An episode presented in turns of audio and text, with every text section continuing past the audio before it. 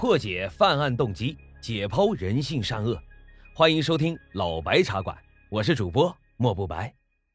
老白茶馆是我的第一张原创专辑，有不到的地方，还希望各位观众老爷多多海涵，也希望大家多多留言、点赞、转发、打赏。如果你有什么想听的内容，或者是有什么好的建议，也欢迎大家加入到老白茶馆的 QQ 群，号码是九二六八六零幺零三，我一定虚心的接受。好了，那我们言归正传，开始讲今天的案子。二零二一年六月四号，遵照最高人民法院下达的命令，上海市第二中级人民法院依法对故意杀人罪犯朱晓东执行了死刑。至此，历时了将近四年，著名的上海杀妻藏尸案终于算是有了一个结果。今天的节目中，我将为大家还原一下整个事件的来龙去脉。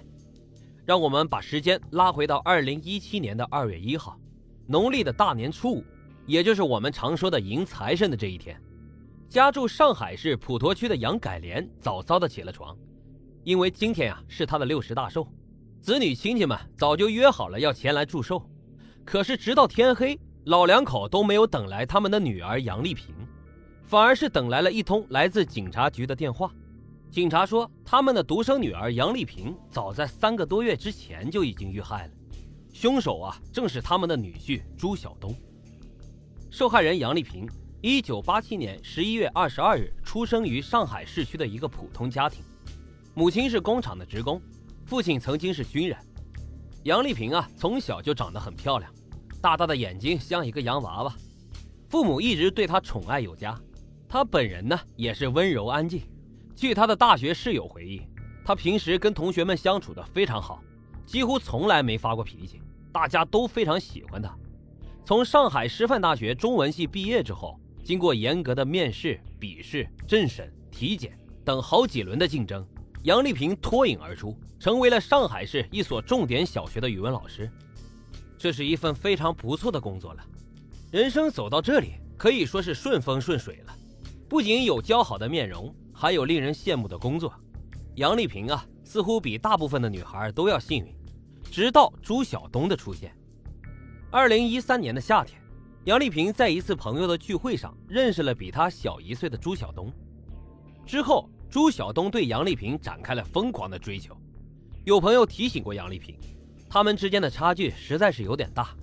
朱晓东幼年父母离异。他和母亲啊住在上海虹口一套面积仅仅三十平方的老房子里。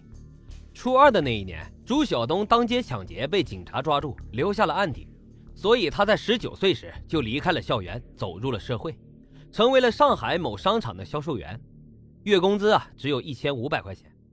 但是朱晓东长相帅气，白白净净的，是典型的奶油小生。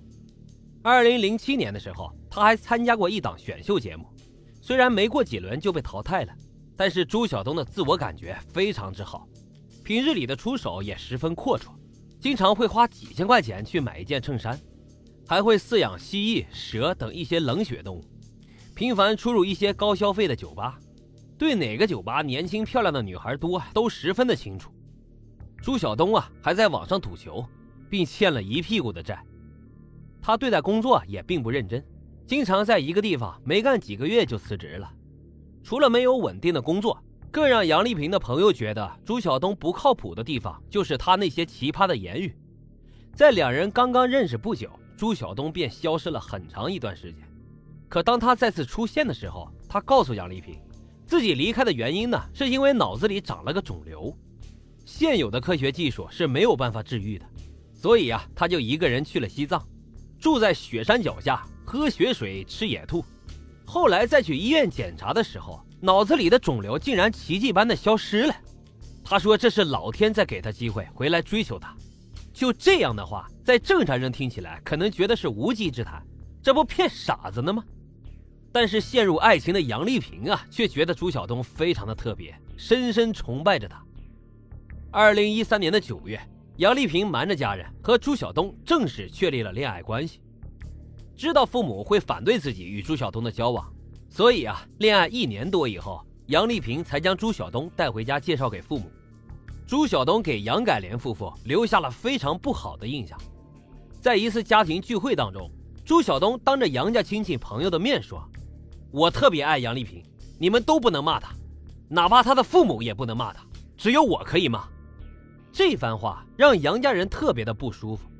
杨丽萍的姥姥也觉得他是一个油嘴滑舌的人，说这个男孩油头粉面的不中用。但是杨丽萍却好像是认定了朱晓东，她经常说朱晓东又体贴又孝顺，会做家务还爱干净。朱晓东似乎对杨丽萍非常的好。杨丽萍的同事呢也都说，两人经常手牵着手，还见到朱晓东来学校帮忙出过黑板报、收拾东西，两人看起来非常甜蜜。虽然并不满意这个女婿，但是开明的杨改莲夫妇啊，并没有对两人进行过多的阻拦。二零一五年十二月三十一号。朱晓东和杨丽萍领了结婚证，考虑到朱晓东家的经济条件，婚礼啊办得非常简单，只摆了六桌宴席。杨丽萍甚至连婚纱都没有穿，只穿了一件简简单单的白色蕾丝上衣和牛仔裤。两个人的婚房就更简单了，三十多平米的小屋子，包括一间不到二十平的卧室和一个小阳台，门口对着厨房，没有客厅。楼道里面灯光昏暗。此前的二十多年。朱晓东一直和母亲住在这里，在阳台的铁架上面，他摆放着十余个大大小小的玻璃盒，几乎占了一面墙。盒子里面是各种各样的活体蜘蛛、蜥蜴、雨蛙和蛇，这些冷血动物啊，都是朱晓东的宠物。还有一片区域呢，养的是小白鼠，作为朱晓东宠物的口粮。婚后，朱晓东表现出了超强的控制欲，他在家中装了摄像头。监视着妻子的一举一动，他不让杨丽萍与任何男性说话，同事都不行，甚至还卸载了他手机当中的微信。二零一五年二月，杨丽萍发了一条微博：前几天微信删了，找我就发短信或者打电话，也不知道微博里活着的人还有多少。女性找我随时 OK，男性有被删除的危险。这不是演习，这是一场没有硝烟的战争。杨丽萍的每一次外出聚会啊，朱晓东都会跟着。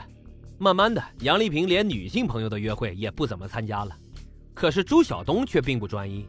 二零一六年，他们结婚仅仅一个多月的时候，杨丽萍就发现了朱晓东与其他女人的暧昧聊天，两人为此事大吵了一架。事后啊，朱晓东写下了一份保证书，保证只爱你一个人，保证再也不和别人发消息，不会再和别人联系，手机每天都可以给你看。手机记录每月一号随时可以去拉，左下角还补上了一行小字：“如果有在家里烧炭一起死。”除了和别的女人暧昧，两人还经常因为钱的事情吵架。杨丽萍每个月收入有一万多人民币，而朱晓东的收入不及她的一半。婚前啊，杨丽萍已经帮朱晓东还清了数万元信用卡的欠债。婚后的朱晓东更加沉迷于网上赌球。杨丽萍每个月的工资，除了要支付家庭日常开销，还要帮朱晓东还债。两个人的感情啊，在一次次的争吵当中消磨殆尽。二零一六年九月十四号，朱晓东带着杨丽萍来到了晋源附小的校长室，给校长啊递了一封辞职信。他对校长说自己要去香港工作了，薪水丰厚。杨丽萍呢，也要一起过去照料家务。校长试图挽留杨丽萍，但是被朱晓东一口回绝。在十五分钟的交谈当中，杨丽萍始终没有说过一句话，但也没有表现出任何的不情愿，似乎是心甘情愿被朱晓东操控着。